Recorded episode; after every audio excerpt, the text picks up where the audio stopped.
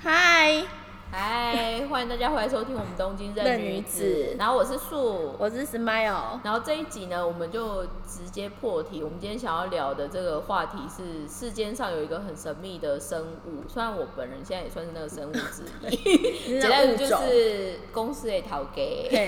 但是我们为什么今天特别想要聊陶给这种生物的原因，是因为 Smile 这几年刚好有一些起起伏伏，所以他也看过阅人无数，可以很这么多说。对，个老板。嗯那其实他有一些事情，我们其实都会 private 讨论啦。但是以我的立场，我也很迷谬，因为我本人其实也是在那个一样的 position，、嗯但是我也会想说，哦喽，哦喽喽喽，我只能这么说。所以从这边呢，我们先来问问看 Smile，我们先从让你印象深刻的老板这种生物的例子，先分享一两个来听听，好吗？我觉得就是老板来日本的老板的话，就是有提到的话，就是贵人，那个就是也很不日本人，就是譬如说带我去带我去面试，然后你说的那个是什么？小时候曾经在中中国长大位对对但是他对一直以来就是在日本创业嘛，对吧？对对对对对，然后就是他让我觉得他就是比较比呃大开眼界的日本老板吧，是好的那一种吗？也没有，他有时候也是丢高，有时候也是会讲到就是天花乱坠，然后有一点丢高，可在就浮夸啦。简单来说，就有点浮夸。可是私底下，我觉得跟他当朋友是还蛮好的，因为他会给你最直接的帮助，如果他可以的话，然后你又适度的跟他开口，我觉得他真的会少碰你一些什么，在他的能力范围所及。然后我要说的是，因为我的老板，我后来选的老板，我都不是那种，除了我那个旅游的那个那个，因为那个是七百多人的公司，那就是一个很大的组织，所以我是我真的是跟我的老板是没有太多的接触，几乎说是零接触。可是我跟我当时的部长的那个关系也蛮好的，可是后来关系没有到，就是也没有到很好或者什么，是我自己觉得这人这个人不行的一个点是，那时候我就遇到了一些问题，然后我就跟我的主管，我觉得反映了之后，我的主管完全是维护另外一个同事的。对，可是后来我就觉得这公司真的是太奇怪了，然后我就觉得你也知道我这人就沉不住气，所以我就直接越级，我就直接把所有的事情原原委经过写讯息给他给给部长，对我就直接写给部长欸，对，然后就我部长看了之后，他就走很简单的问我说：“那你有跟那个主管对有跟科长课长讲吗？”对，然后我就说我说了，可是他是这样这样讲，然后他就直接回我说：“我觉得你应该要先去。”跟科长讲，然后先让科长去处理这件事情，真的不行，你再跟我讲。可是我当时可能年轻气盛吧，而且我又非常想要离开那间公司，我就觉得天哪，我连最后一个求助的，就是有点那种求助无门的那感觉，所以我那时候我就觉得他就是也是对我而言，我就觉得他就是一个不想管事的人。可是后来才发现说，好像大部分日本人都这样，I don't know。我必须说，嗯这个比较特别的是，呃，日本的所谓的圈简单阶级阶级的划分的这个概念其实非常重。嗯，不管是所谓的前辈、后辈，或者就是中间科干长，部，或者是嗯高级、上面的更高级的干部，或者就是在更上面。呃，这种所谓每个人在他该有的责任领域上面，所以他能不能干涉这件事情，这个其实真的在日本社会是一个非常特殊、非常特殊可是他是最大的部长哎、他可以干涉啊，但他没有干涉。那我只能就说，嗯你可能没没有第二 E N，对之类的。然后就因为这个东西，后来我就对他就觉得还好，然后对这个公司也还好。然后这跟一般同事感情很好，还不错，就偶尔还是会联络。然后之后的工作，就是因为我后来我就是做管理职嘛，就比较是看整个公司的全面性的管理之类的，所以我就是会找的老板就是有点像是朋友。然后我的老板也都是还蛮年轻的，可能大我一两岁。对，然后上上一任那个中呃不是中国台湾的那个媒体公司的老板，我觉得跟他做事是 OK，然后我觉得他也是会有一些蛮好的想法，然后然后因为他个人就是挑剔，所以我真的在他那边我有被训练出来，就尤其是在做简报的这个功能，因为他很挑剔我，所以我曾经做简报被他挑剔了，就是那个档案就是是改到 B 三十二，等于是修改了三十二次。对，就是他觉得非常的挑剔。feedback 你是有道理的吗？我觉得就这件事情来说，我觉得是非常有道理的，因为他就跟我讲说，你现在做这个职位，然后你挂这个抬头，你做这个东西出来就是没有办法，就是还没有到，对对，还没有到我应该，对对，我我应该要到的那个阶级，对，然后就这件事情，我觉得他是有道理的，然后还有就是其他一些事情的想法，我觉得他让我。就是，因为他对这个东西很挑，他其实是一个很挑剔的人，然后他有一点吹毛求疵，然后虽然他就是个性，他对每个人都有缺点，他其实人格也不是人格，就是他有他的缺点，可是他的缺点拿到拿进来一起在管理公司的话，我觉得就会是一个很大的瑕疵。譬如说他动作很慢之类的，我觉得动作慢可以。如果你是要玩，就是针对工作，你要产出精美的话，我觉得动作慢，我觉得这件事情对我来说，我是觉得在有期间范围内，我觉得可以允许对。对，可以允许动作慢，可是就一些行政事务上面要马上立即性请你处理的话，你的动作慢就会让我觉得造成我的困扰。你知道，其实这世间嗯啊，很有意思的事啊，如果你说以教育体系里面来说，真的比较是否中间干部或者是高阶干部的，真的所谓对的教育体系是叫 MBA。嗯可是这个东西其实，在后面或者是实际的一些结论来看，到底有没有注意我不知道。但是嗯特别，至少我在台湾看到多的就是一些大家可以聚会喝喝酒聊天的那一挂，嗯或者是真的 future 有一些 connection。嗯，所以世界上其实很有意思的是，要做老板这件事情，其实他是没有办法有专业训练的。嗯。所以某方面，我们在讲所谓的经营者这件事情，它其实是要有很多面向堆叠出来的。可是这个又很有意思是，因为现在很风行创，嗯。那还有就是很多新的商业模式发起的人其实他很年轻，嗯。所以他某方面 maybe 他在正常的职场上面的那一个 experience 本来就不多，嗯所以当他在变成他自己出来 hold 一个公司的时候，你就会发现他乱糟糟的。就是他把他的那些生活的缺点带进来管理公司的时候，你就会觉得，但是没有没就是有没有，如果没有一个可以去制止他或者是修正他的机制的话，就很可怕。对，就是你就只能等，但等到后来，你就会觉得，靠，你的人生就是浪费在等他等他的好时间上像那个什吗？么，就是艾艾琳娜也敢敢，对怎么会这样对对对然后站岗的女人吗？对，然后那时候我就是跟我另外一个也是高阶主管讲，我就说妈的每，我就说变成每个礼拜都要在等他的讯息什么的，然后我那主管就回我说，怎么听起来有一点浪漫？娜，对，然后我就说像你艾琳啊，我就等他盖章好吗？不然钱进不来，谁要等他啊？是为了公司好吗？我我是我是觉得，因为我因为我自己做事情反而是被 feedback 有点太快的人，哦，所以这方面到底哪一个部分是对的或不对的，这个东西其实我觉得在不同的状况下面，不同的前提，它是很难被马上决定到底什么是对的，什么是错的。但是我觉得终归来说，嗯，特别是一个企业，如果你想要 continuous 的继续下去的话，某方面学会做人这件事情是第一步，嗯再来做事是第二步。嗯然后再来的话，就是你把做人做事做好之后，你有没有办法把这一个东西变成一个系统或者是文化？我们讲的企业文化，然后变让它变成是你跟你一起工作的人们，或者就是知道你的这些人，他是不是都有在一样的目标上面？嗯其实我觉得一个事业体或者是一个工作要做得很好的某一个部分是，大家到底有没有先去了解到它所谓的核心价值代表是什么？嗯所以这个东西其实我倒是觉得，接下来因为不知道听我们的 podcast 的里面有没有刚好也是自己创业的，嗯或者就是刚好是学生，或者就是现在在人家公司工作的、嗯这一些，我觉得都有可能。那只是说穿了，不管你是受薪阶级，或者是你是自己要独立创业，或者是你甚至是学生，你接下来有可能要去面对新的职场考验，这一切东西的话，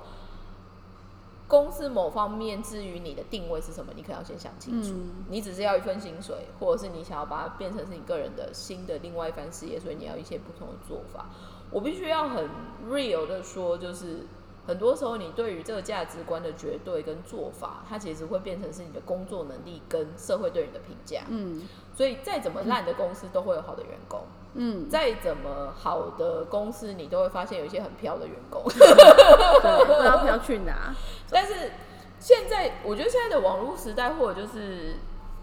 这个，应该我们之前有一集在讲，反正在讲网红，就是泡泡卡住的概念。可是这个东西，其实我觉得沿用到我们今天在讨论所谓老板这种生物的时候，所谓的评价，或者就是一些五啊啥，日文叫五啊啥，嗯就是我们说传传言，现在时代意外的来得很快，对啊，这而且什么都听得到。很容易被 check 到。对啊，所以我不太清楚抱持的侥幸心态的人们到底是运多强，还是自己盖的庙，所以就是 也不是怎么样？我觉得他可能也不觉得自己运多强，然后他可能也他也知道他有这些缺点应该要改进，可是你也知道人活到了四十岁要改很难，所以就索性就觉得那就这样子吧，反正其他的人也会配合我。我觉得大部分的老板可能都有这种心态吧。我是不敢啦，我可能会被我们楼下弄。哦，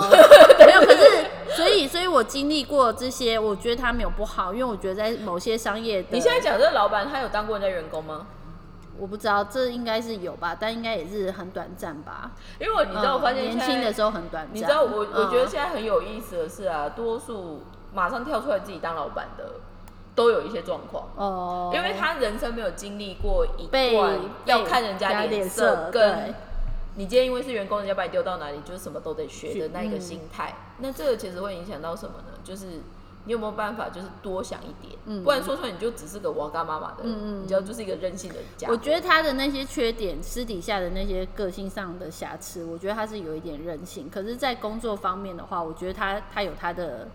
就是他想的很透彻的地方，然后也有他挑剔的地方，然后他的确你也可以在跟他的就是工作的互动当中，你我我觉得我是学到很多东西的人，对，然后再就是说。我觉得还有另外一个，他虽然呢他个性有瑕疵，可是我必须要帮他平反的一点是，我觉得他对人啊、对员工，还有对一些企业主的概念啊，我觉得他他知道什么叫尊重。因为我忘记曾经我们不知道开一个什么会议，然后那时候我就跟他讲说，那你可以干嘛干嘛干嘛。可是那个会那怎么讲？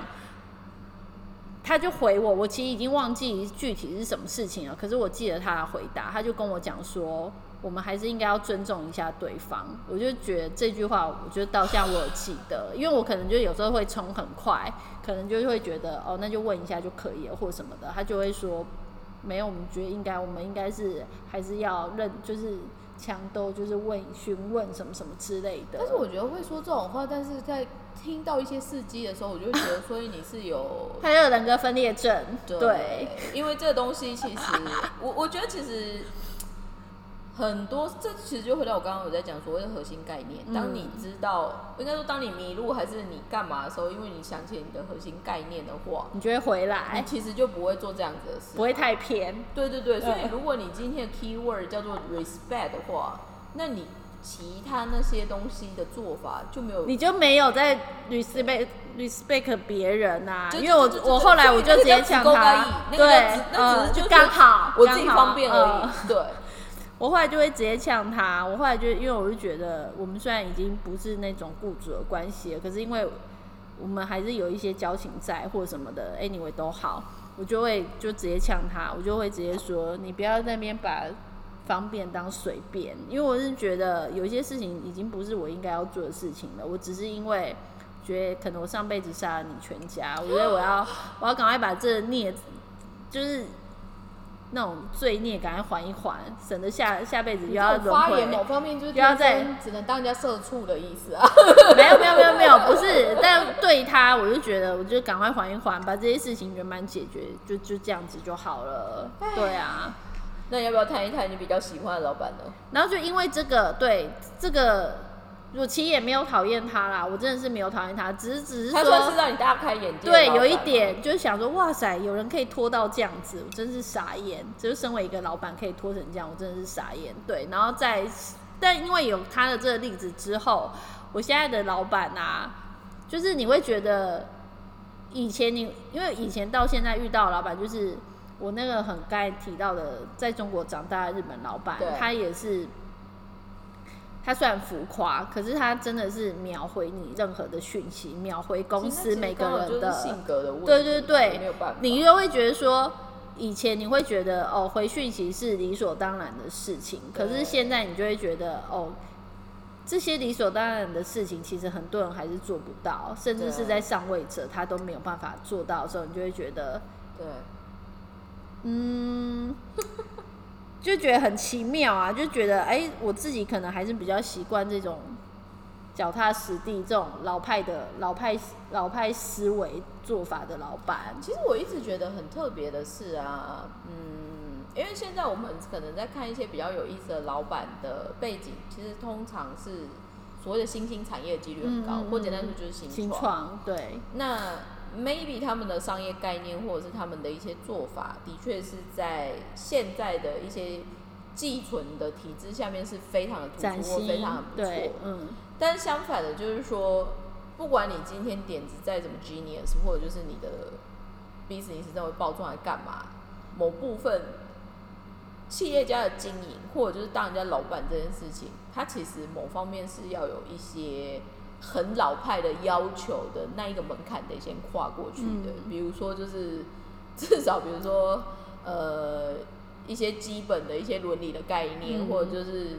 呃账务上面的一些状况，或者是在更实际的，就是说你有没有在想一些真的会有 future 的事情？但因为我觉得现在很特别的是啊，像我后来在跟一些真的在做新创的人聊，大家现在的目标都会在卖公司上面，好奇怪、哦，为什么你又创了又要卖掉？因为他们觉得这样子现金才会入转得快对，嗯所以。我觉得现在这个很可怕的是，就举例来说，大家会想要找天使投资人，哦对大家会想要卖公司，但是或者是我想要更多的资金或者什么进来，可是做大这件事情跟做远、做久、做好这个东西其实是不一定同等性不不不一样啊，因为像我我现在的公司虽然也是属于新创类的，可是我们公司是投股东只有两个人，就是老板跟老板娘，他们不接受外面的任何的投资，然后之前的那些创业失败也都是老板拿自己的钱出来烧的，对，所以这个东西其实就是风格，然后再来的话就是规模化这件事情，至于你的商业需求到底有没有绝对的需要性？因为，嗯，就回到最初说的，老板这一个行业或者是这个设定，它其实是没有标准答案的。嗯然后只要你钱够多，或者就是你可以害人，严格来说你就是老板。老板，嗯可是老板跟企业家又是一个很大的 gap。对，所以这个其实之前我忘记我们有没有讨论过，就是我觉得台湾现在其实最大的危机就是第一个所谓真的有所谓的商业管理思维的企业家其实非常很少，大家都会想要当老板。老板，。嗯，但是说出来，你如果只是单纯设定是当老板，我卖鸡排也是老板，你只要自自己有自己的商业模式就是老但是板，这个很好笑的是，举例来说，一样是天使投天使投资人，或者就是所谓这些创投基金的这一些 get involved 的人，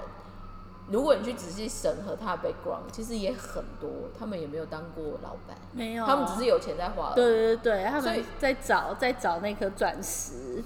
所以这个东西到最后，如果你把投资企业或投资公司的概念想成，就像你去买一个大楼或买一个饭店的不动产的话，它本来就是很奇怪的事情。可是嗯以台湾现在为什么新创还是很难会有很多的有趣的点？因为像之前那个。YouTube channel 的创办人、嗯。有一个姓陈的一个先生，台湾对，他是台湾，跟简单说他 A B A C B 啦 C 对，那疫情前他就刚好有机会，所以他就搬回台湾。嗯。那也因为疫情，他就持续留着，所以他其实有拿到台湾的，反正因为他是特殊贡献者嘛，所以他有拿到居留权，很快这样。嗯，那他其实就有在点说，台湾现在为什么新创起不来，还是什么样的东西？其实某方面投资环境的大小一定是一个限制，嗯嗯嗯因为你的基数可能就没那么多。嗯，可再来的话，就是台湾就是基本上对于所谓新的东西的接受度，或者就是我我觉得现在很好很好玩的是，愿意真的把钱拿给你去做一些尝试的，他很有可能投的对象其实不怎么样。嗯，那真的很好对象需要被投的，可能因为他 presentation 能力或者是他人脉的关系，他没其实早的就没有。对，所以世间就是很多就是充满了错过这件事情。那这个东西其实，在我们现在在日本，特别因为我们刚好有神秘组织，或者就是有一些听起来，至于我们就说哎温系耶，就是很容易听到，很容易听到这种一听完三秒说哦是铁死的啊、对啊，可能只是出来就把钱丢一丢，花完烧完就回去了。对，所以我也很期待说，哎、在这样大家知道文史的这种逻辑或者是 system 里面，到底什么时候会有一个对的筛选机制？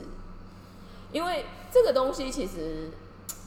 就是很靠机缘，然后做这样子的筛选机制，或做这样子的事情，某方面你要有一个先不要太以商业考量的核心价值开始。那这个基准 build up 之后，还是得拉回，就是说不是为了 for someone 要赚钱，而是嗯 general 你要做这个机制。嗯，那这个东西其实我觉得以 timing 来说，应该差不多该出现了。嗯，那我也我们自己也觉得说，嗯，在日本的这一个势力或者是这个体系，如果除了就是你知道，一般我们说的什么。就是所谓的 IT 跟嗯美食以外，如果一些其他的选择或干嘛的话，其实也蛮有意思的。但是这个东西它要有很多天时地利人和，然后有很多面面俱到，再加上其实在日本真的做创业的人其实真的很少，其实蛮少的哎。大家都是来这边找工作，或者哦，是你说外国人？吗？哦，对，很因为我。因为我最近就被说你超特殊，我说我是啊，对你真的很少，而且你很干。不是因为你如果最常听到的例子就是说台湾成功了，所以想要进这边，嗯嗯，或者就是台湾呃日本 local 的人帮台湾公司要打这边的市场，嗯嗯或者是日本市场要出去，嗯，嗯，对啊，就是你就是要做一些没有不一样的区分的话，我们现在的确有做到这样子的设定，可是这东西我没有觉得应该不会是只有我，嗯，那相反的，就是说这样子的人如果再多一点，会不会会有一些不同的可能性跟好处？其实是蛮有意思的。我觉得再就是说，企业，因为我跟了这么多个老板了之后，我觉得就是你刚才说的，就是老板的核心价值，还有他他有没有 sense，我觉得这件事情很重要。你在跟，就是当然他是老板，他就是会有一定的，就是他看事情的高度跟广度，然后可能如果他真的是很多他自己也是都有亲力亲为在做的话，我觉得他会知道的非常多。然后还有他对这个公司的设定的目标是什么。可是像我的那个，我我觉得就是这两任都是台湾人的老板，我觉得这让我觉得差异蛮大。就是说，虽然我前前任的那个老板。我们是有拿到投资额的，而且我们是非常多的钱的投资额，所以他可以马上的，他就可以有很大的愿景跟目标。可是就回到刚刚我说的，我现在的这个公司我对他只有他自己，对他说我们都不拿投资额的，我们我们是会做那个群众募资，可是我们是不拿其他投资家的钱。他说我们不做这个事情。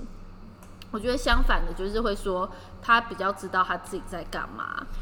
你知道，多数不愿意拿所谓的天使投资人、嗯或者就是募资的嗯这样子的背景，其实往往是因为他会知道他想要坚持的核心价值，对对对对在一旦有外力进来，如果不行的话，那他宁愿不要那个钱，对对他靠自己赚比较有。对，可是某方面，这个真的就是，我觉得他就是一个很清楚知道他要的是什么，再加上你前两任老板需要拿很多钱的那个、嗯，i m sorry，但是就是媒体，所以嗯媒体基本上他是没有和没有实际的 real real product。对，所以某方面你很难脚踏实地的一直去坚持，因为说出来，如果你有一个很强强的东西，对对对，然后延伸，对嘛，再转嘛，然后延伸往对外，对，但是现在这种纯资讯或者就是纯发发泄发现简单说，它就是很虚。其对实说出来，它很像某方面应用说，它其实就很像股票的概念嘛，哦就是起起伏伏、涨涨的这种感觉。可是这个东西在我们最近我在看一些资料，我觉得也蛮好玩的是，现在其实行销或者是纯做 PR 或者是纯做 marketing，、现在会很 suffering 的是。未来的时代不需要这种纯的人们，他需要的是懂行销的业务的人们。对对对对对，所以未来的广告主或企业家他们在委赖你的时候，他其实就同时在看你的 KPI 的。嗯，但是这个事情知道或者是理解的行销人才，意外的很少。可是我觉得，可可是我我不知道我是幸幸运还是不幸，因为我从以前到现在，我都会被要求 KPI。所以某方面是幸运，幸运对，因为我现在就会觉得说我马马上可以拿出来。我跟你我跟你讲，现在最有意思的是行销还好，我现在做 PR 的朋友们，我觉得他们就会很惨，因为没有没有实际的成绩单吧，很难表现出来。其实它就是一个很有可能会不小心慢慢慢慢不见的，除非你把 PR 的能力转到自己做网红。哦的，嗯嗯。不然你如果纯粹只是因为所谓的公共关系维护这件事情，它可能在以前的时代你需要专人去 care，但是在现在大家都可以发信，工具这么方便。它如果只是单一的存在的这个功能，其实会蛮辛苦的，会比较危险，对，会比较辛苦。所以举例来说，就像台湾前阵子我有看到蛮有意思，也是在做一些线上课程，然后在介绍我们这种时尚产业的。我后来就看说，为什么会有人要 invest 这东西？我会发现它是公关公司，哦，所以其实他们是有危机感的。那这个东西 maybe 是好，maybe 是不好，那只是。我会觉得现在的这个时代很公平的，就是说强迫大家要转型这件事情很好玩。嗯，那这个转型到底是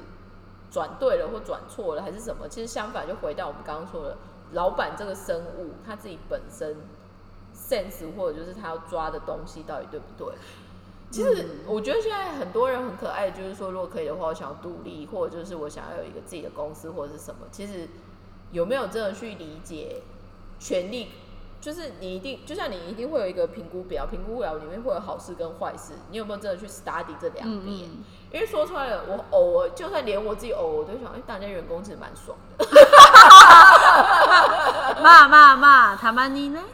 但是我的意思就是说，因为其实如果今天你决定要当老板，你就是 always 你要 push 你自己，要一直往前走。对，因为没有那种。躺在那边赚的产业了很少，除非你真的就是以前祖先积的，就是你就是接到十几代，可就算是接十几代的，你还是会有危机啊，对啊，新的做法。所以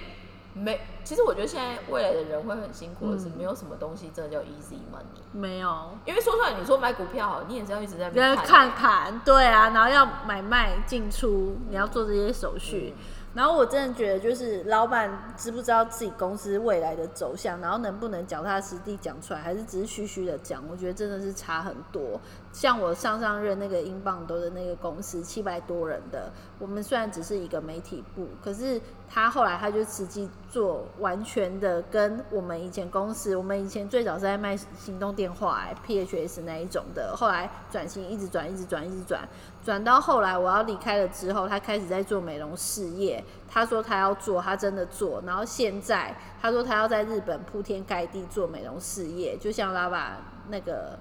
瑜伽一样，每个地方都有好几个店铺。他现在真的在做，而且他做的非常大，因为他真的是深思熟虑那个新的商业 model。然后他知道他自己，当时他知道他自己完全不懂那些 beauty 的事情，cos 美的事情。他做了很多 study，他自己除了做自除了自己做很多 study 之外，他还找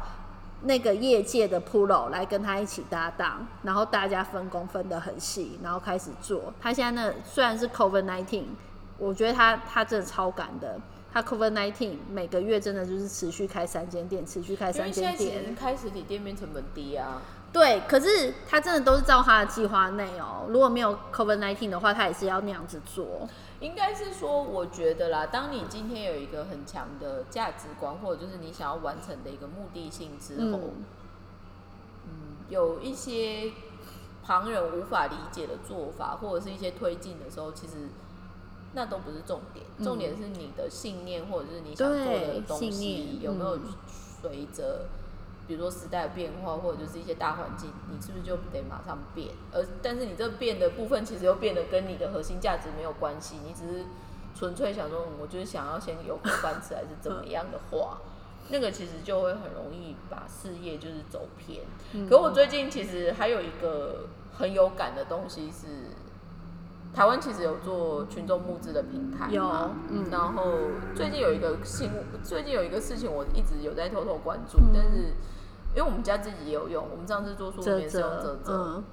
简单来说就是台湾有专门以前一直以来跟泽泽在配的行销公司，嗯，他要跳出来做自己新的募资平台，那不是打对台？但是这个很妙的是，那一个人他其实本身是台湾前两年还是去年在做所谓的文化事业或文化内容的天使募资的一个主要合作伙伴。嗯，所以这个东西我也在观望下去，就是说，哦，这种所谓的利益冲突没有关系吗？对啊，但是说穿了，这个东西我一直在思考，很有意思的是，我妈以前很喜欢开玩笑讲一个事情，她说做老板的一点就没有品哎、因为他说老板是不是把品德关在门门里里面？面，嗯哇，，这很有智慧。对啊，你妈事故都讲得出来，所以我，但是这个东西我其实没有办法绝说绝对好、绝对不好的另外一个原因就是说，我个人觉得品德会是最后让你的事业可不可以持续下去的一个非常大的关键，因为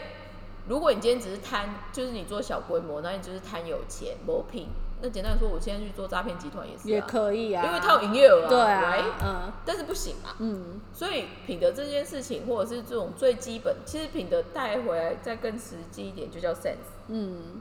很多东西，这个东西会比较有意思的是，它其实就某方面也是在反映那个人的人生经历、经历跟实际整个社会的国民教化。那台湾其实这几年在这个方面有一点被忘记的部分，很可惜。因为现在大家如果强力去推，你就会发现哦，网红啊，比如说他接多少钱赚多少钱怎么样？台湾我不知道为什么现在这几年都会变成就是说赚很多钱，好像好像是就很厉。害，对啊，我就想说，哎、诈骗集团营业也也很高高啊，对啊，而且是只是打打电话骗骗感情，但是我们最近有在开玩笑讲这件事情，我们最近在研究说奢侈品到底是谁在买的。嗯。我们有一个很好玩的结论说，就是没有明天的人在买，所以诈骗集团爱穿名牌，哦，因为他们钱来的很 easy，easy，再加上他们如果嗯明天被抓，明天被抓现就没有，所以他今天就要享受。就要马上把它花掉，所以这个东西其实我觉得就是我们拉拉扎整体讲了一个东西之后呢，反而就是在这一集之后，我也想说，哎、想要问一下，就是听我们的听听我们节目的听众，就是大家原本听我们这个节目。在对于所谓的职场甘苦谈是关键字吗？还是对于我们对于人生的价值观的看法是什么呢？现在默默想要偷偷做小问卷，因为就是想要跟大家做互动这样子。嗯，但是呃，至于我们接下其实我们现在也默默要突破三十集了。嗯那除了上次做的跨文化这东西，我们接下来会持续做之外，其实我也在也在想说，有没有在一些不同的互动模式还是怎么样？嗯但这些灵感呢，相反的也是要希望我们的观众可以有一些回馈互动，这样。对啊，要我们讲一些很阴暗面的也是可以的。很多好不好？对啊，我反正我是觉得经历这么多老板的话，我就觉得真的可能那个吧，年纪也要到。小时候不不会看老板，小时候只知道选工作内容到底有没有趣，你进这个公司到底好不好玩，你做这个工作能不能让你持续下去？因为我是一个很腻、很容易腻的人。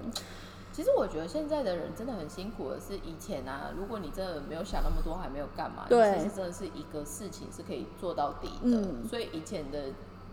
父母亲们，他就是说你的，就像你进公家机关，嗯然后你可能就可以做二三十年，要等退休那没事。可是现在很尴尬的是，比如说连台电啊，还是邮局，他们现在有很多用契约的呢。对啊，而且他就会想办法逼退你。对啊，这个东西就是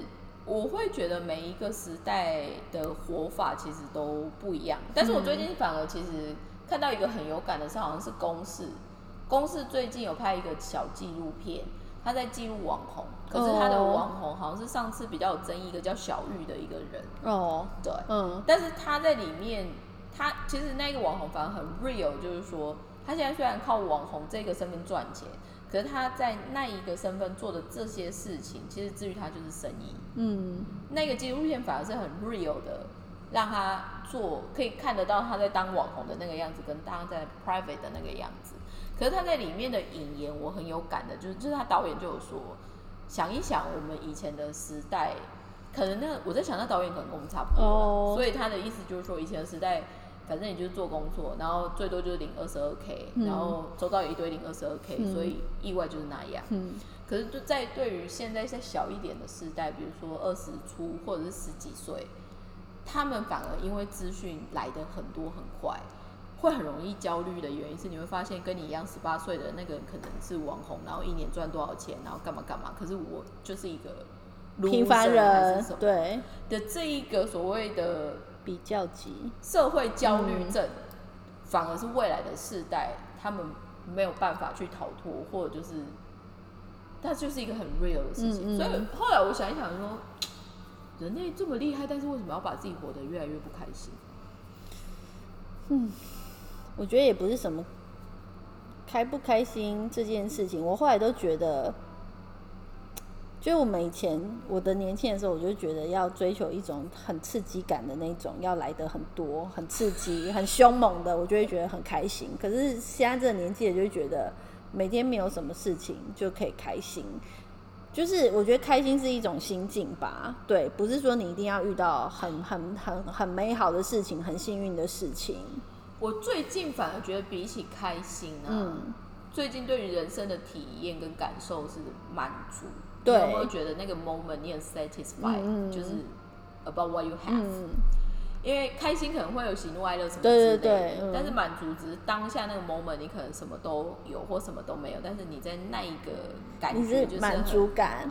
但是嗯我就想说，这样好像长辈的频道，阿弥陀佛，等一下，等一下，我们背景音乐就是是念经、敲木鱼、敲木是鱼啊，对，实际大家也有做 podcast，我说没有，但是这个东西其实很好玩的是啊，嗯，我觉得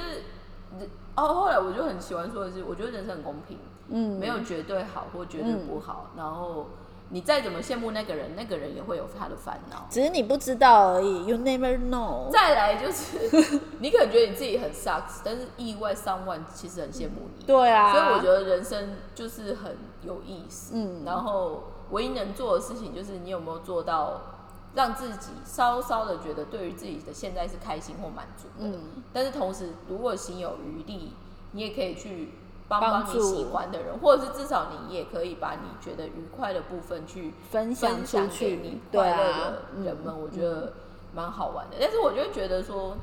会不会我们其实这方面就是意外的可以多了很多的悠悠，就是所谓从容不迫。大概有两个原因，嗯一个就是年纪，对另外一个会不会反而是因为我们远离台湾的关系？哦，因为在这个日本疫情没有好的状况下，还是还有持续就是生活。我觉得说出来，现在的人很好玩的是啊，当你花至至少像你跟我好像，当你花很长的一个时间，你是给自己的时候，其实你就会多了比较多从容不迫。可是，嗯比如说举例来说，如果今天不小心我们是结婚生子什么的，你知道我那天有看到一个报道，再度的又在戳世界上最快乐的生物就是没有结婚、没有生小孩的的单身女子啊，就是我们耶、happy。我其实，而且我后来我就发现说，可能这样子时间久了，其实也有一点哑巴，就是说你可能没有办法忍受另外一个人的声音，所以，哎、我好像昨前天还就会觉得、呃、不要再睡嘴了，真前天还的。两个，所以我觉得最理想的概念可能是两个人就是买上下层的。对对对，就是当室友，当室友，想要在一起的时候在一个日。本也是专门拍偶像剧的女星，听说她结婚，哎、她结婚好像第五年还是第六年，反正就决定离婚。可是原因是听说她老公打呼太严重。哦，哎、那那你觉得，就是日本不是有一种婚姻叫吉吉之空吗？这个哦我一直不懂，那到底是什么意思？事实婚就是说你在法律上面某方面它是有一定的约束力约束，但是它又不太像婚姻。然后，因为日本有些时候婚姻它有一些奇妙的规定，对啊举例来说，呃，要不要改姓老啊公的对对对姓这一种的。嗯那这个，我我觉得这个东西只是在更明确的，就是说，他希望承认两个人在一起不是只有婚姻这件事情，所谓的人生搭档也算。所以应该是说，这个某方面就是刺激日本这个社会对于他，因为他们对太多事情、太多的身份有他一定的枷锁跟限制。嗯嗯那吉吉之功，他只是某方面去帮助不想要跳入这一个选择的人。然后，当你有搭档，就是所谓 life partner 的时候，你还是会有所谓的法律效用这个东西。可是因为说出来，多数或者是大众之下，日本对于夫妇的期待，或者就是婚姻生活，他的一些想法，至于我们这些外国人可能看不懂，但是至于日本来说，他们的确就是一个很特殊的系统。我只能说，这是很特殊的，系统。因为你看他，他也是一个婚姻，他不是也是要入籍，也是要写那个证书吗？他那我真的是严格来说，不懂事他户籍不。用在一起。简简单来说，哦其实是公有点像是两个个体的结合，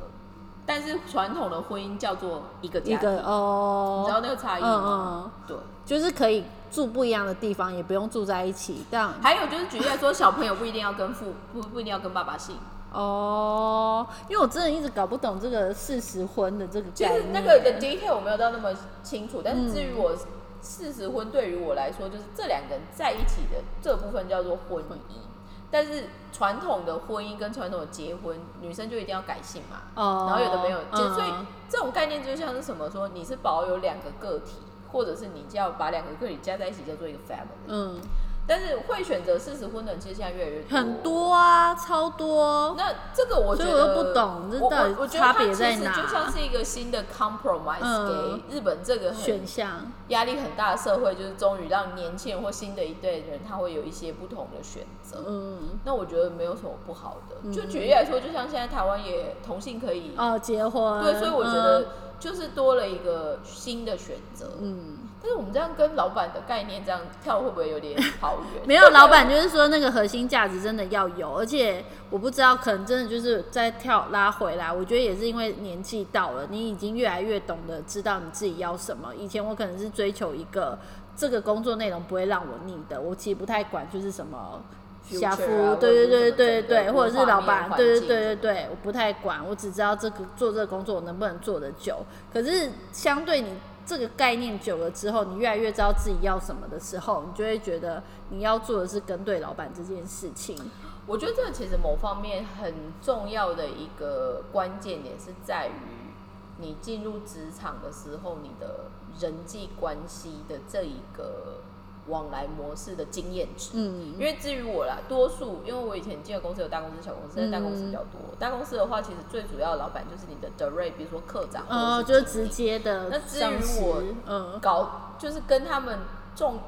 彼此好的互动模式这件事情，其实我会觉得那个就是很 lucky。至对于至于我的经验值，我会觉得我都很 lucky，因为我可能遇到的人都很 nice，、嗯或者简单来说是明事理，而且简单来说就是会挺员工嗯的人。嗯那这个反而就是说出来，它真的就是一个运气。嗯因为就像你刚刚说，你如果你直接越级去找你们部长，你们部长可能不出来，你还干嘛？嗯所以我只能很 real 的说，其实人跟人之间真的是缘分。嗯那我只能希望大家都可以去找到让你自己最舒服的嗯。那一个做法，嗯。因为说穿了，不是每个人都有好的长官运，嗯。或者是也不是每个人都喜欢去跟长官做互动。嗯。所以又回到我们刚刚最初说的，你想要的是什么？如果你单纯只是想要一份薪水，准时上下班，你不想要这种人际关系这一种的，那你可能要提前想一下说，那或许有一些产业别反而是你可以进去考虑的。但是，比如说，如果你就是会不小心会碰到这一些，那你可能有些产业别就不会想去。比如说，你如果去 IT，你基本上也不一定会跟太多人有交际应酬的话对，那又怎么样？嗯所以我会觉得，包括我们现在做 podcast，或者是现在有一些价值观，我们会持续想要分享的，就是说，如果有机会刚好是真的比较年轻的听众有在听我们这些事情，我们会希望说讲到这些点，会让你至少接下来你如果要去进到那一个 step，呃，那个 step 的时候，你可以做一些准备，或者是你可以做一些了解。嗯那对于你已经身在这个 moment，其实跟我们差不多年纪，或者是甚至于是我们的前辈的时候，你就会想说听一听，就是等一下我也放松一下也很好。嗯 我只能说，这应该就是我们 podcast 的可以做的价值吧。，对，这应该是我们的核心概念吗？是。叫大家做好之外，哦，所以，呢，今天的东京热女子就到这边，谢谢大家的收听，拜。拜拜